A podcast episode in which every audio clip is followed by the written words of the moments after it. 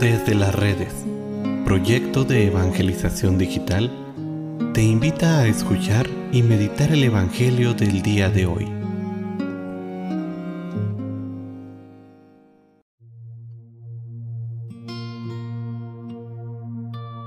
El día de hoy, martes 17 de mayo, escuchemos con atención el Santo Evangelio según San Juan.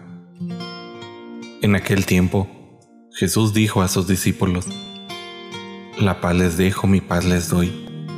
No se las doy como la da el mundo. No pierdan la paz ni se acobarden. Me han oído decir, me voy pero volveré a su lado. Si me amaran, se alegrarían de que vaya al Padre, porque el Padre es más que yo. Se los he dicho ahora antes de que suceda, para que cuando suceda crean. Ya no hablaré muchas cosas con ustedes, porque se acerca el príncipe de este mundo. No es que él tenga poder sobre mí, pero es necesario que el mundo sepa que amo al Padre y que cumplo exactamente lo que el Padre me ha mandado. Palabra del Señor. Es quizás uno de los regalos más grandes que Jesús nos ha dejado el regalo de la paz.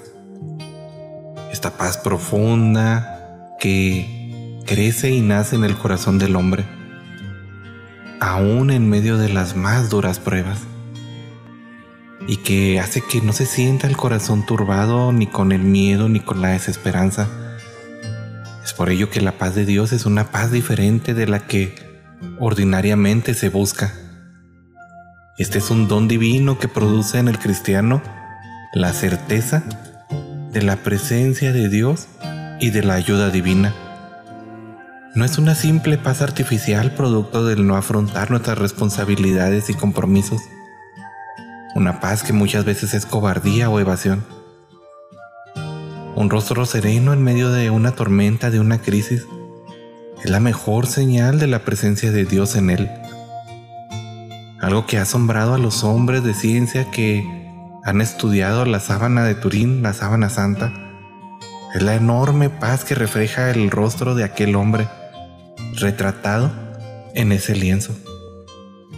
Un hombre que al parecer fue martirizado de una manera tan atroz, de una manera tan horrible, y que sin embargo muere con un rostro sumamente sereno esta es una paz que se consigue haciendo la guerra, una guerra que se hace a nuestro egoísmo, a fin de poder dar espacio al Espíritu para que éste crezca en nosotros y logre esta paz interior. Hoy la invitación que te hace el Evangelio y la invitación que te hago yo es que le pidas al Señor esta paz, esta paz que hace de nuestra vida un preámbulo para nuestra entrada en el cielo. Pidamos pues, hermanos, esta paz del Señor y junto con Él caminemos en santidad.